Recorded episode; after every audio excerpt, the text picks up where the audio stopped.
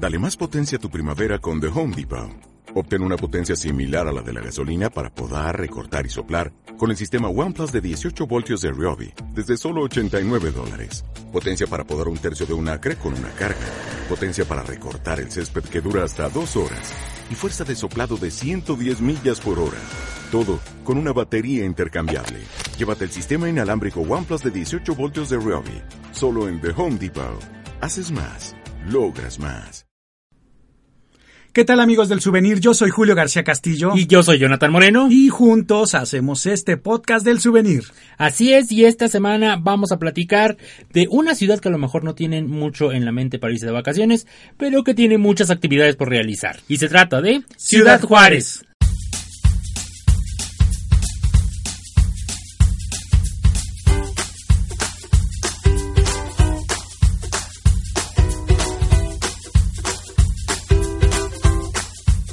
Bueno, pues antes de empezar el tema de esta semana, les queremos agradecer todos los comentarios que nos dejan en iTunes o en donde sea que escuchan este podcast, porque eso nos ayuda a que nos ranquemos mejor y más personas puedan escuchar acerca de estos temas viajeros que tanto nos gustan. Además de todo, pues como sabrán, tenemos una página, es un portal de turismo, se llama elsouvenir.com y bueno, pues ahí van a encontrar desde noticias hasta recomendaciones de viajes y muchas, muchas historias de otros viajeros que colaboran con nosotros. Así es que pueden visitarlo en el souvenir.com o seguirnos en nuestras redes sociales. En todas nos encuentran como en el souvenir. Y no se olviden que también tenemos un canal de video en YouTube donde tanto Jonathan como yo vamos a los distintos destinos y también vivimos las experiencias, ahora sí que de viajero a viajero. Justo del tema de esta semana ya tenemos un video en YouTube que se trata acerca de si es peligroso Ciudad Juárez. Para todas aquellas personas que a lo mejor no son mexicanos o no están muy eh, enterados de esto, Ciudad Juárez es una eh, población que está en la frontera norte del país, que hace esquina ahí con Estados Unidos, de hecho solo lo separa el río, y que por mucho tiempo ha tenido una mala fama que Ah, es muy peligrosa, de hecho llegó a rankear como las ciudades más peligrosas del mundo. Nosotros la visitamos para checar cómo está esta situación, si sí es cierto todo lo que se dice de Ciudad Juárez y nos llevamos una gran sorpresa y por eso se las queremos comentar. Y ya entrando en tema, fíjense amigos que Ciudad Juárez al principio cuando escuchábamos mucho acerca de este destino o lo primero que escuchábamos eran malas noticias, ¿no? De las muertas desaparecidas, que si la delincuencia, que si el narco, que si no sé qué tantas cosas. Y bueno, pues la verdad es que pues nos pues a todos nos metió muchísimo miedo esta situación pero pues al tiempo ha ido cambiando muchísimo. Esto sonó tanto en nosotros que decidimos ir a visitar este maravilloso lugar. Y te digo maravilloso porque la verdad a mí me gustó muchísimo. Entre cuestiones culturales, igual artísticas, eh, deportivas, el shopping también puedes pasar de gastronómicas. gastronómicas. La verdad es que sí te la puedes pasar muy bien y destinarle algún par de días para conocer los rincones. ¿Y qué es lo que más a ti te ha gustado de Ciudad Juárez? Fíjate que a mí lo que más me gustó de Ciudad Juárez, yo creo que fue la parte del desierto. Eh, me gusta mucho el tema de la aventura y de estar como más en contacto con la naturaleza. Y bueno, pues Ciudad Juárez ofrece una de las dunas más eh, impresionantes que tenemos en el país. Se han filmado películas, videos y bueno, pues actualmente pues es un destino de aventura que son las dunas de Samalayuca. Y bueno, de por sí Ciudad Juárez es como la tierra es árida y vas a encontrarte muchísimos cardones o cactus o nopaleras que pues te están diciendo estás en el norte del país, hace mucho calor y todo, pero especialmente este lugar, las dunas de Samalayuca, las dunas de Samalayuca me encantaron sobre todo porque se trata de arena, son montañas de arena, kilómetros que bueno que están ahí esperando a que lleguen los viajeros y que las eh, que las puedan pues disfrutar no montar deslizarse revolcarse. Puedes hacer de todo porque hay diferentes ¿no? conquistar claro porque hay diferentes actividades. Y mientras les estamos hablando de esto, fíjense que tengo en la mano una rosa, una rosa hecha de arena que tardó millones de años en hacerse, es como si fuera una roca, pero normalmente lo que hacen las comunidades que viven cerca de las dunas de Samalayuca es, digamos, escarbar dentro de las dunas hasta que encuentran estas partes como pesadas.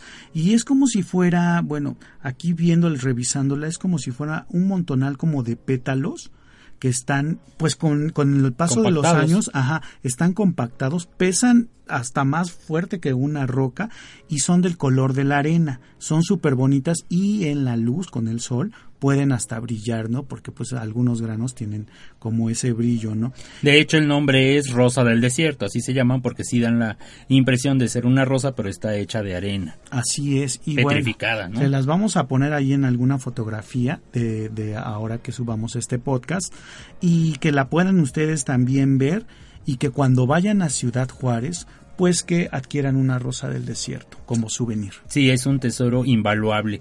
Pero bueno, ahí en las dunas de Samalayuca se pueden realizar, como decíamos, muchas actividades, entre las cuales está el sandboarding, que bueno, ahí hay un grupo en el que se pueden acercar para que les presten las tablas bueno, sí tienen que hacerlo con anticipación porque no están ahí toda la vida, ¿no? Se tiene que buscar para que les presten las tablas y les enseñen a, lo mejor a deslizarse sobre la arena. Y bueno, pues esa es una de las experiencias también muy padres porque estás, no sé, a 10, 15, 20 metros de altura, estas enormes montañas en donde tú agarras tu tabla, le pones cera, cera de Campeche, para que vaya a deslizarse perfectamente, te quitas los zapatos, te amarras a la, a la tabla que es como una patineta pero sin ruedas y haces este famoso sandboarding, ¿no? Que lo pesado es la subida, ¿no? Porque te deslizas muy a gusto de bajada, pero la subida, Jonathan. Sí, tiene su chiste. Bueno, también cuando bajas sí te tienes que mantener el equilibrio en la tabla porque no es tan fácil como parece en los videos. Sí tienes que, que practicarlo muchísimas veces para alcanzar esa maestría y que te deslices desde la punta de la duna hasta la base. Pues eso es lo padre, ¿no? Porque tienes que estarlo practicando, practicando todo el tiempo y es súper divertido. Sí, y te puedes llenar de arena. Yo recuerdo que en la noche llegué y me quité las botas y estaban todas llenas de arena. Sí te vas a dar un revolcón impresionante, pero es muy divertido y es una de esas cosas que no puedes dejar de hacer en la vida. Y si a ustedes les gusta este tipo de deportes o no los han practicado en algún momento de su vida, bueno, pues este es como el lugar ideal, ¿no? Para hacer sandboard. También se puede hacer, nos llevaron en unos jeeps a dar la vuelta por las dunas a lo mejor no suena tan emocionante como es, pero créanos, es una actividad que te llena de adrenalina porque te subes en estos vehículos y vas serpenteando las montañas y de repente los jeeps van avanzando muy inclinados de lado, entonces sientes que en cualquier momento va a salir dando vueltas, ¿no? Sí, te vas a voltear una cosa así. Y sí, y, con mucha velocidad. Y bueno, pues como no hay nada y es de puro desierto y son dunas, son montañas, entonces pues no hay nada peligroso, ¿no? Incluso si se llegara a voltear, pues eh, caes en arena, ¿no? Entonces eso también es como algo que puedes hacer. Tú no los vas a manejar porque normalmente va un conductor, pero va a toda velocidad serpenteando las dunas y de repente hace unos buenos topes y bueno, se ve, bueno, se siente padrísimo, ¿no? Sí, sí se como que de repente así de, no no le hagas tan rápido, no sé, y de repente pues ya estás con puras carcajadas riéndote, ¿no? Sí, y esta actividad también se puede realizar, digo, de, de transportarse a través de las dunas con motocicleta, con cuatrimoto, exactamente, que esta a lo mejor resulta más intensa porque el aire te va pegando, porque estás en un vehículo más pequeño que a lo mejor no tiene tanta estabilidad. Ah, y tú tienes el control o, o no lo tienes. O no lo tienes, sí, sí, sí. También es muy divertido hacerlo y puedes pasar horas y horas disfrutando de las dunas y como bien decías, pues no hay nada que le estorbe es pura arena, entonces puedes trasladarte por muchísimos minutos y seguir carcajeando como tú decías o, sintiendo este aire en la cara y hasta tú te caíste. Yo me, yo me quemé. Te quemaste. Me quemé porque ya hemos ido dos veces a las dunas de Samalayuca, pero en una de esas pues me bajé de la moto para tomar una fotografía y pues que creen que toco el motor, ¿no? y que me quemo el dedo, ¿no? Pero afortunadamente las personas que nos llevaron pues tuvieron todos los cuidados, tenían un botiquín y pues claro, en ese momento me atendieron y bueno, pues no pasó más que el dolor, ¿no? Pero lo más divertido de las dunas de Samalayuca, sin dudarlo, son los el bubble soccer, que es eh, que te metes en unas burbujas. Eso es lo mejor. Sí, y empiezas a practicar eh, fútbol con un equipo, incluso con una sola persona, pero es la cosa más divertida que no puedes dejar de reírte porque te empiezas a azotar con los demás. Hay veces que ya la pelota se te olvida y en realidad lo divertido es estarte empujando contra todos los demás y a jugar a ver quién, quién cae primero. Es importante que sepan que el bubble soccer es como si estuvieras adentro de una pelota, ¿no? Inflada pero tú vas en medio. Y entonces al momento de que hacen los equipos, lo primero que vas a hacer es con la pelota de fútbol con la que vas a jugar, pues la quieres patear y de repente alguien te llega por atrás, por eh, de lado o de frente y bueno, sales volando, rebotando y bueno, lo único que haces es reírte, tratar de pararte, pero es muy muy divertido porque te la pasas riendo, te duele el estómago y tanto que te duele que no te puedes ni siquiera poner de pie porque te está estorbando toda la burbuja de la cual te rodea. Y bueno, pues eh, eh, está muy padre y puedes tener tus equipos y bueno, o si dejarte rodar nada más, ¿no? Dentro de la pelota. exactamente, jugar todos contra todos o si de plano no quieres estar jugando fútbol, te subes a una de las dunas y te avientas desde arriba como si fueras tú el balón, ¿no? La verdad es que es súper divertido, hay que tener mucho cuidado porque hay que hacerse como una conchita, ¿cómo, cómo se diría? Como una cochinilla adentro. En posición fetal, ¿no? Más o menos. Exactamente, para que puedas rodar y botar hasta que llegues al final de la duna. Pero eso no es todo lo que se puede hacer ahí en las dunas de Samalayuca. También hicimos yoga, no, meditación. Meditación hicimos porque iba un experta y nos hizo una meditación. Imagínense nada más estar ahí mientras cae la tarde. Empiezas a, a hacer respiraciones, sientes cómo tu corazón se va calmando, cómo eh, empiezas a, escuchar y a sentir cosas que a lo mejor no habías percibido mientras estabas en toda esta actividad y te empiezas a hacer uno con la naturaleza. Es impresionante los niveles de conciencia que puedes alcanzar estando ahí en el desierto. Eso que me, eso que tú estás mencionando me gustó mucho, sobre todo porque va cayendo la tarde, ya no hace tanto sol y tienes un espacio para ti y para el viento y para la arena. Entonces te ponen una especie como de tapetes, te dan tu rosa del desierto, te dan una botellita de agua y bueno, el tema es meditar, hacer conciencia, por supuesto hay una persona que hace la meditación guiada y bueno, pues puedes, como bien lo dices tú, Jonathan, alcanzar pues unos altos grados de, de conciencia. Y es algo muy padre, sobre todo si el objetivo también es como descansar, relajarse y olvidarse de todo el estrés que nos han traído los anteriores días a las vacaciones, creo que este es un momento muy tuyo donde vas a hacer una conciencia de tu cuerpo, de tu alma, de tus acciones y bueno, y sobre todo, pues vas a poder descansar tu alma. Oye, hay algo bien interesante que también ya nos tocó vivir en algún momento, es ir a las dunas de Samalayuca, pero en la noche, en donde los grupos de, de convenciones, de congresos, de incentivos, este, buscan a estos proveedores para hacer una noche como tipo arabesca, en donde van a hacer una gran cena, van a estar eh, grandes carpas iluminadas y se hace todo un banquete en medio del desierto. De verdad es como Imagínate, no le podemos pedir nada, más bien no le tenemos que pedir nada a ningún otro destino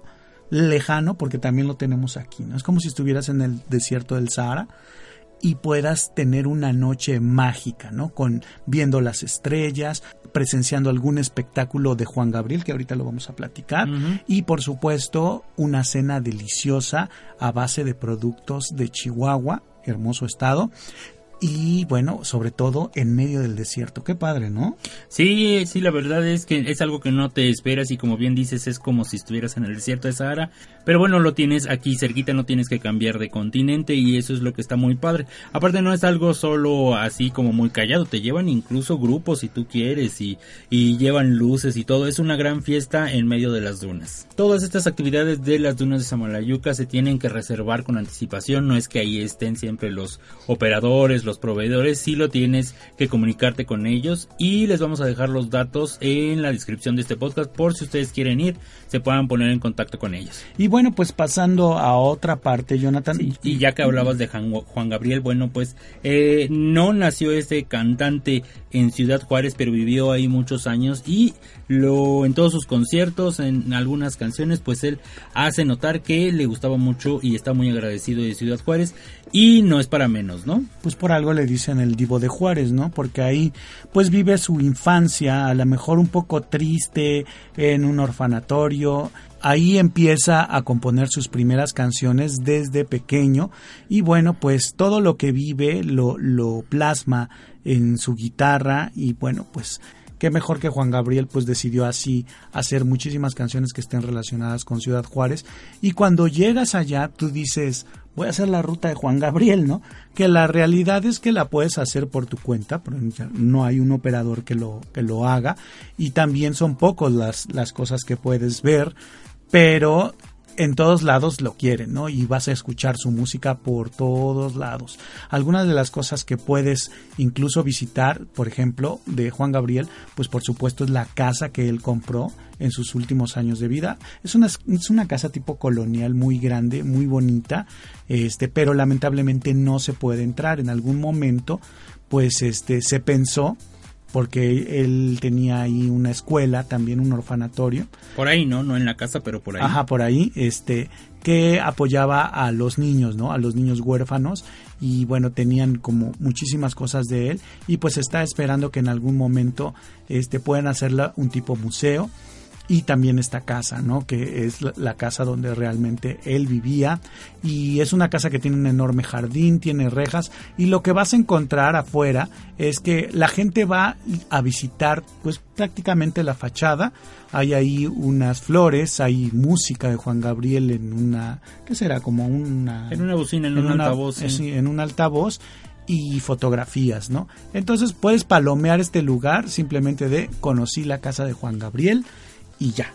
Que bueno, esta casa tiene una historia muy interesante porque originalmente no la construyó él, sino que era un lugar en donde su mamá trabajaba ayudando con la limpieza y entonces él un día dijo, ya que tenía mucho dinero, ya que era famoso, dijo, le voy a comprar esta casa a mi mamá en donde a lo mejor un día ella fue la señora de la limpieza, ahora va a ser la dueña de la casa y se lo cumplió, le compró esta casa y entonces la señora se convirtió en la dueña. Ándale, esa está buenísimo. Y si quieres conocer, por ejemplo, dónde estaba el bar El Noa Noa, pues eh, no te tenemos muy buenas noticias porque este solamente están los vestigios donde dice aquí fue el bar Noa Noa y actualmente es un estacionamiento, ¿sí? Pero vas a encontrar murales, vas a encontrar música, en los bares se escucha Juan Gabriel, entonces de que hay vestigios y de que puedes todavía eh, hacer algo de la ruta de Juan Gabriel por algunos de los lugares donde él pasó, lo puedes hacer. Yo en este lugar sí volvería a poner un antro porque se encuentra, que será? A 200 metros de la frontera, literal se encuentra a 200 metros de la frontera del puente exactamente la conexión que hace el puente con el paso. Y es una avenida donde siempre está pasando gente, hay gente formada para hacer este cruce todo el tiempo y bueno, sí pegaría muchísimo, no sé cómo estaría la cuestión legal con los herederos, ¿no? Si pudieran utilizar el nombre Noa Noa, pero si no, cuando menos eh, un lugar que se le asemejara, sí sería yo creo que un gran negocio. Y justo hablando de esto, enfrente en la misma avenida, bueno, casi enfrente en la misma avenida, se encuentra el bar Kentucky, que es muy famoso y tiene, que tiene más de 100 años, ¿no, Julio? De existir, es muy famoso porque ahí se inventó la famosa margarita. Así es, la margarita, el cóctel eh, que lleva tequila y que lleva limón y que lleva, bueno, no sé cuántas cosas más, en una copa, este... Martinera, ¿no? En una copa martinera. Ahí la prepara, ahí se preparó la primera margarita y de ahí dio vuelta al mundo. Entonces, todo el mundo de la farándula, en muchos lugares del mundo. En las películas de Hollywood. Ajá, han venido a este bar, el bar Kentucky. Es un bar, parece como de viejo oeste, seamos honestos, está lleno de fotografías, desde una Madonna, un Michael Jackson, un Luis Miguel, o sea, gente muy muy famosa de tanto de México, de Estados Unidos y de todo el mundo han pisado este bar, han probado las margaritas originales y se han puesto unas borracheras. Sí, buenísimas. Nos platicaba el bartender que en días ajetreados llegan a ser hasta 100 margaritas. Yo ya estaría con el, un brazote, no que gimnasia ni que nada, porque lo tienen que, mover en el agitador. Son 300 margaritas en todo el fin de semana es muchísimo, pero bueno, por eso es famoso el bar Kentucky. Bueno, y hablando un poquito de que si puedes caminar en Ciudad Juárez, la verdad es que a mí me encantó porque hicimos un paseo padrísimo, visitamos algunos edificios históricos en el centro y también pues pudimos, pudimos entrar a la catedral que tienen ahí y hacer todo un recorrido por los principales puntos. Hay una estatua, ¿quién es Tintán o quién es Resortes? No, es clavillazo, ¿no? Creo que sí, clavillazo. Que también te, está hecha en bronce, te tomas fotos con, con este personaje, pero la realidad es que la gente está súper relajada. Puedes ir con toda la comunidad, tomarte una foto en las letrotas que dicen J R JD JCDR, algo así dicen. Sí que es Ciudad Juárez y bueno, pues ese es como uno de los básicos, son unas letras rojas que están pues prácticamente en todos los destinos turísticos del país. Este fue el lugar donde yo me di cuenta que todo lo que se dice de Ciudad Juárez pues ya no aplica porque de verdad vas caminando por ahí, te encuentras a las personas que, bueno, hasta se están comiendo un helado, se sientan a platicar en las bancas. Es muy tranquilo y te hace sentir seguro, no sientes en ningún momento que estás en peligro. Yo creo que más bien es como la mala fama que tiene Ciudad Juárez porque en realidad no pasa mucho. Exactamente, y bueno, sobre todo es esta naturalidad con la que toman los juarenses y también los tejanos ahí del paso, el que antes no había una frontera. Y entonces todos los días las personas de Ciudad Juárez van al, al paso y viceversa, van a sus trabajos, a sus escuelas y es algo como muy normal, la realidad es que pasas este caminando y tienes una cuota para cruzar, pero es algo pues, significativo, ajá, simbólico. Entonces lo ves de la manera más natural, se escucha español e, e inglés por todos lados. Y bueno, este también pues eso eso me gusta mucho porque las tiendas que están ahí como que se ven los elementos tejanos desde el lado de Ciudad Juárez y los mexicanos también desde el lado del Paso. No muy cerca del centro, pero sí al ladito de la línea fronteriza se encuentra un monumento altísimo que se alcanza a ver desde grandes distancias y es el monumento a la mexicanidad, que imagínense ustedes nada más, es una X gigantesca que bueno, nos habla acerca de la cultura mexicana y se puede ver tanto desde Estados Unidos como desde México. Tiene una plaza en donde se realizan actividades y bueno, se puede subir a, en donde hacen el cruce de las dos las dos este, líneas de la X, ahí se puede subir y hay un mirador. Además está a 62 metros de altura este mirador y bueno, también está como muy padre porque ahí puedes ver exactamente cómo se ven ambas ciudades y está hecha pues por este eh, escultor que bueno que ha dado vuelta también todas sus obras por todo México que es Sebastián no que también ha hecho las grandes torres como la del caballito en la Ciudad de México las escaleras que están en la ciudad de Chihuahua o incluso las eh, el logotipo de Fonatur, que en cada uno de estos lugares donde se encuentran estos desarrollos turísticos, esta flor que, que habla un poco de México, también está hecha por Sebastián y bueno, pues siendo chihuahuense, pues tenía que estar la famosa X, como diría Chabelo, en este maravilloso lugar. Oye, y hablando de comida, ¿qué nos cuentas de la gastronomía juarense? Oye, bueno, pues, ¿qué te puedo decir si Chihuahua es rica por todos lados?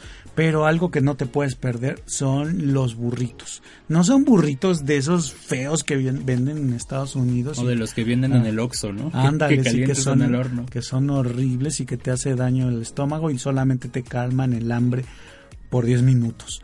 estos burritos de verdad, a donde quiera que vayas, son buenísimos. La carne es buenísima, los guisados son buenísimos y estas famosas tortillas de harina enormes, ¿no? Sí, los pueden, bueno, más bien ellos los rellenan de guisados, hay muchos guisados eh, de frijol con queso o de carne, bueno, te puedes dar rienda suelta, no son no, son muy chiquitos, yo creo que con uno tienes, ¿no? O sea, más o menos para quedarte eh, pues ya satisfecho. Hay muchos restaurantes y a mí me impresionó, hay unos que es una cadena que se llama Crisóstomo, ¿no? Ajá que es una cadena y hagan de cuenta que tiene como su automac en donde las personas llegan en su automóvil y entonces hacen la orden y sin bajarse del automóvil les entregan sus burritos y se van. De verdad ya lo tienen muy bien pensado y es algo que a lo mejor no se ve en ningún otro estado del país. Exactamente, y aparte de que son deliciosos, este pues puedes quedarte ahí un buen rato viendo cómo los preparan y bueno, nada más de estar oliendo los guisados se te antojan enseguida y los, los acompañas, pues puede ser con una muy rica cerveza, con una soda, pues con lo que tú quieras, ¿no? Pero algo que me llamó la atención son las, los, no sé si son los, los o las Winnies. Las Winnies. así está escrita en todos los, chihuahuenses que les llaman así a las salchichas y es algo como muy cómico, ¿no? Porque dice burritos de Winnie's, ¿no? Sí, suena muy raro. ¿Qué será una marca realmente? Pues no sé, igual hiciera una marca y ya se quedó como el genérico. Sí, bueno, el tema es que también están muy buenos y así de cualquier guisado que ustedes lo prueben, ahí están los burritos. Para cualquier hora es bueno. Y bueno, pues, ¿qué podemos decir del queso asadero, las, las arracheras, bueno, las carnes, que más bien los cortes, ¿no?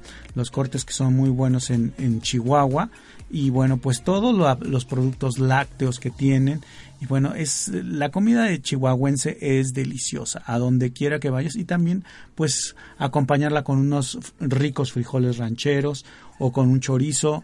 Bueno, la verdad es que nada más de pensarlo ya me dio hambre. Oye, también hablando un poco del tema gastronómico, si ustedes están pensando en ir a los bares y probar las margaritas, también les, podemos, les tenemos que decir que Chihuahua ha sido un de verdad un motor para darle difusión a los viñedos que hay allá y también al sotol, que es una de las bebidas. La verdad yo creo que no, le, no se le ha hecho justicia a esta bebida, porque viene desde los prehispánicos, cuando llegan los, eh, los colonizadores, pues la destilan. Y realmente es una bebida que viene también de una cactácea, un tipo maguey pero más delgado, este que precisamente se llama la, la planta del sotol y esta se destila para crear una bebida muy parecida al mezcal, que viene de las familias de las cebollas y los ajos. Entonces, el sotol tiene un, un, aroma y un sabor muy peculiar. Y bueno, hay haciendas que se dedican eh, a producirlo para que llegue a las mesas de todo el país. Es una bebida que tiene denominación de origen. Son pocas realmente las denominaciones de origen, hay como 10 en todo el país y una de ellas es el sotol que comparten los estados de Durango, de Coahuila y Chihuahua, y siendo Chihuahua pues uno de los principales, ¿no? Este productores de sotol y yo les recomiendo muchísimo que se animen a probarlo, que vayan a su a, no sé, a una de estas tiendas donde venden vinos y licores y que compren un sotol. No importa la marca, de verdad es muy bueno y no hace cruda. Y la crema de sotol es deliciosísima, así te puedes volver adicto.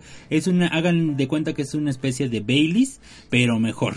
Ajá, y como está hecho de nuez, porque en Chihuahua se da muchísimo los nogales, entonces bueno, hay de otros sabores, pero en especial la crema de sotol hecha de nuez está buenísima. ¿Por qué regresarías a Ciudad Juárez, Julio?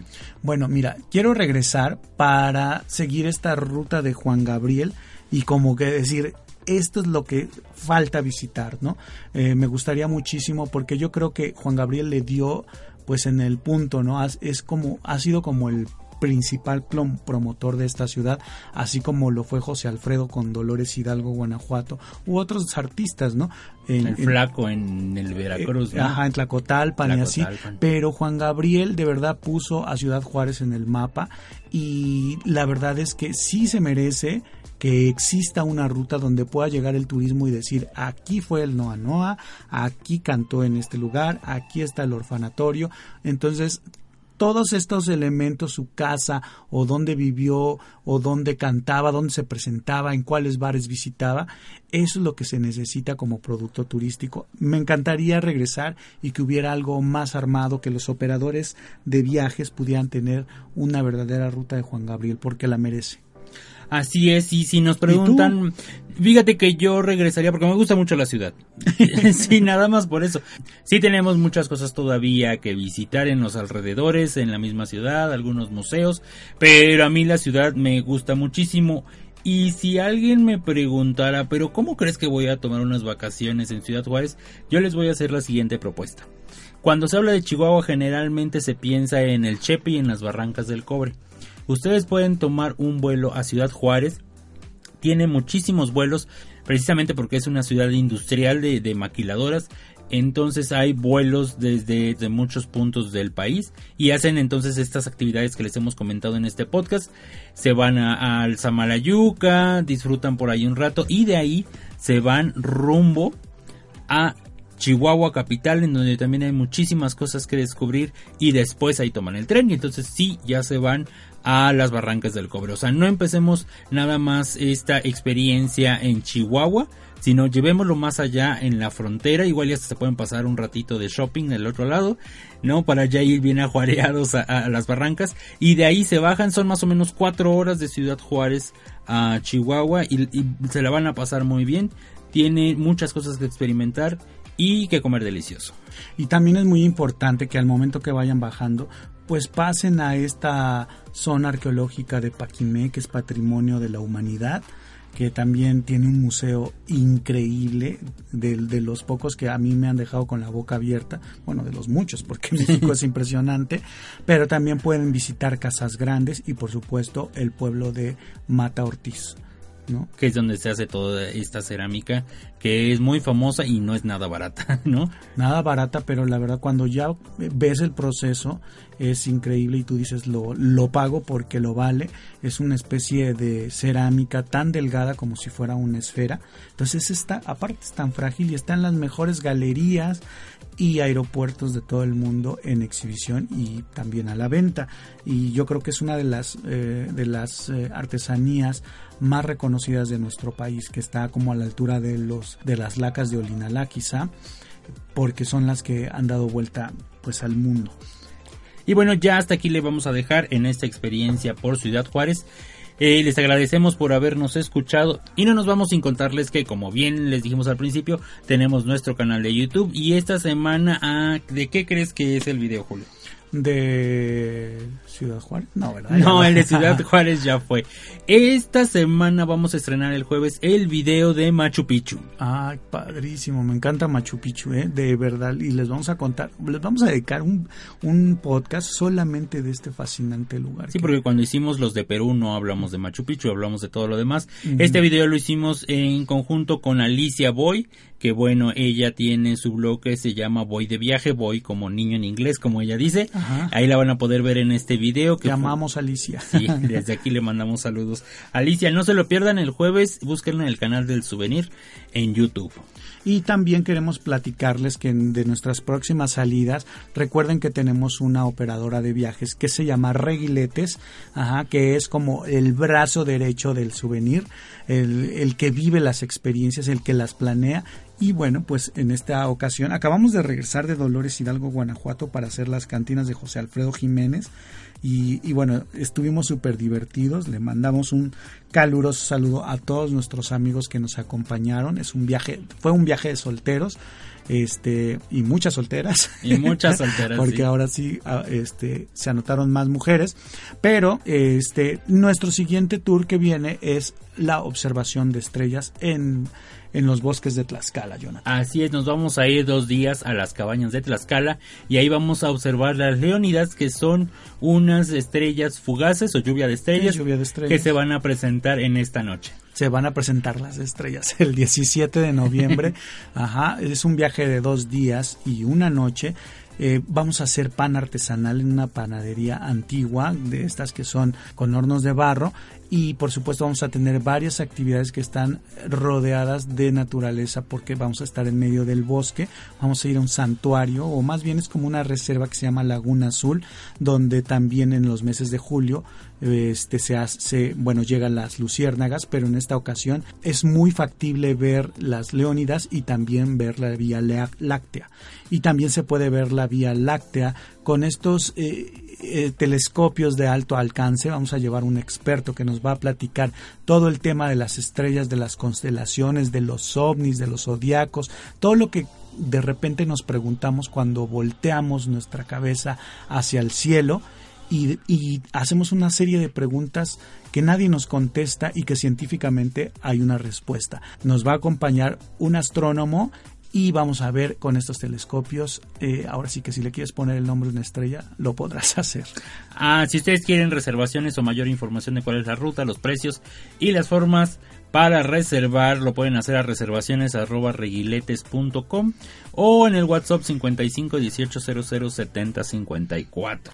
Pues muchas gracias por escucharnos esta semana. Nos escuchamos en la siguiente edición. Gracias Julio por estar aquí y por contarnos acerca de Ciudad Juárez. Y bueno, pues nos despedimos. Eh, recuerden todas nuestras redes sociales, nos encuentran como el souvenir. Sigan nuestro canal de YouTube y recuerden, nunca dejes de viajar.